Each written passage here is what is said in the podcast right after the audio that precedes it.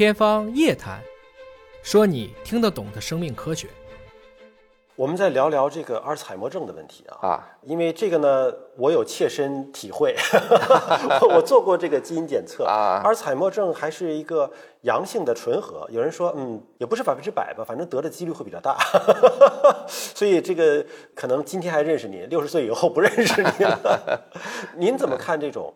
就通过一些基因的检测来预知可能未来会出现的精神类的疾病。对它这个呢，就是我们现在因为有一些所谓叫做精准医疗的这么一个一个概念啊，比如说对肿瘤，对一些好发的这种遗传性的精神疾病，包括你刚才讲到的一些神经退行性疾病，它其实也有一些遗传的背景。当然，我们从基因到这个疾病的预测，它其实并不是一个百分之百的一个等号。其实有很多的疾病，它是多基因疾病，嗯，啊，你发现了一个风险基因。它并不一定会发病，啊，就像你比如说有呃，我们看到的有些人，呃，生肺癌，对吧？他可能需要具备很多的因素，遗传他可能有这个肺癌基因，后天他又抽烟，对吧？第三个他可能工作压力很大，没有很好的作息，OK，他可能最后就患病。但是如果说你有这个基因，但是你有很好的健康生活方式，他可能也不发病。所以这里面就是说基因诊断。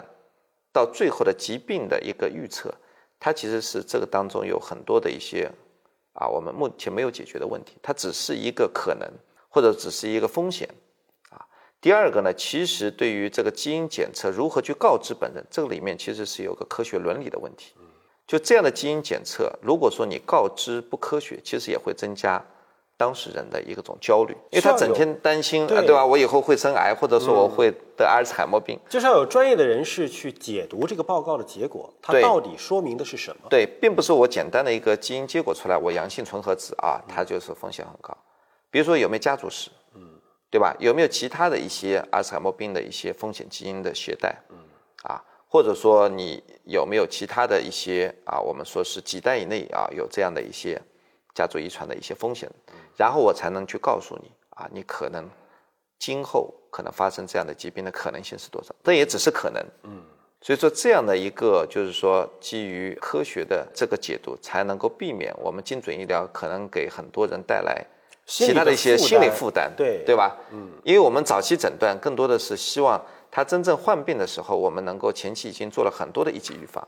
甚至能够降低这种发病的风险，嗯，而不是说我做了更多的精准诊断以后，让很多人都去担心，嗯，因为生老病死是个自然规律，每个人最终都会生某一个疾病，对吧？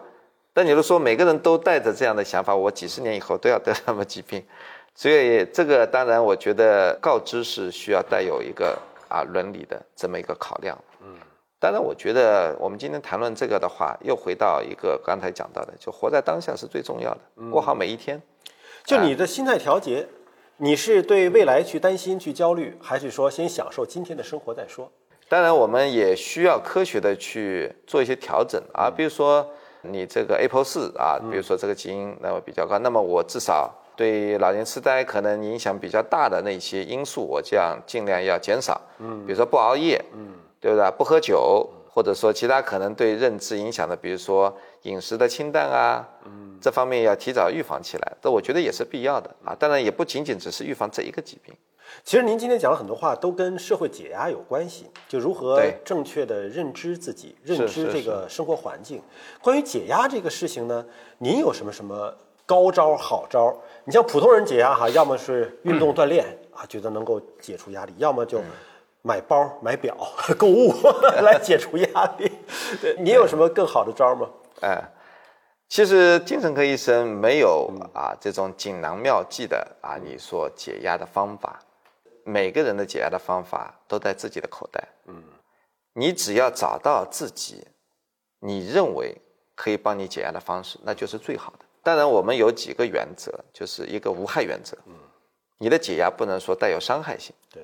对吧？你比如说，你消费当然也没有说太大伤害，但你超过你的消费，超过你的那个支付能力，透支了，透支了，那肯定是有伤害性，对不对？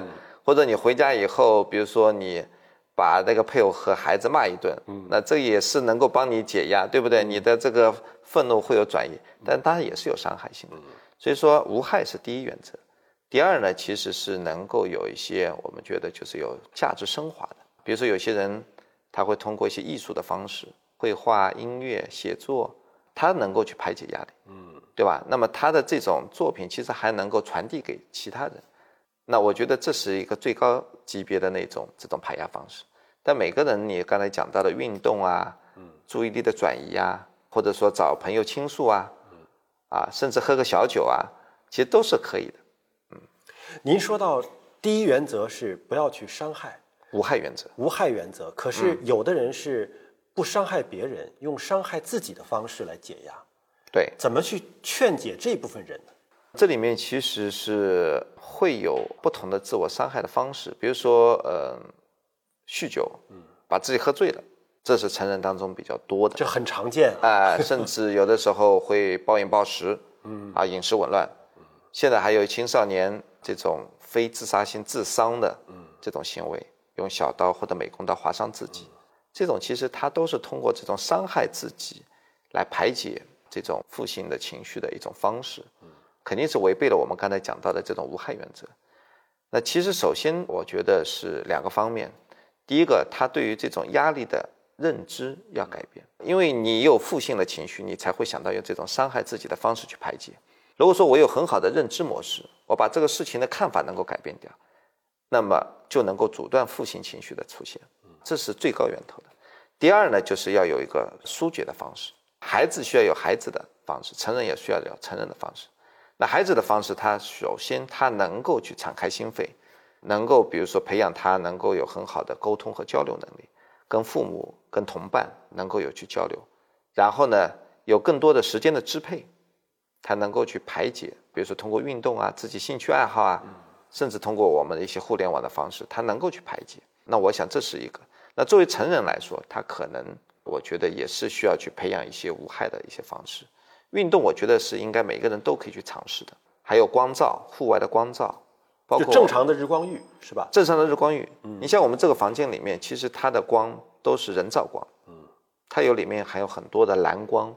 它是破坏了我们大脑的这个生物节律的，嗯，而我们的自然光，它的这个波谱是非常全的，嗯，对，所以说它对于人的这种生物节律的重建，包括对情绪，它是其实是有保护作用的。特别到了秋冬季节，光照不足的时候，人的情绪可能会跟这个光照不足会有关系。所以说心情不好的时候，午后能够多晒晒太阳，嗯，啊，能够有更多的户外的跟大自然的这种接触，其实是非常好。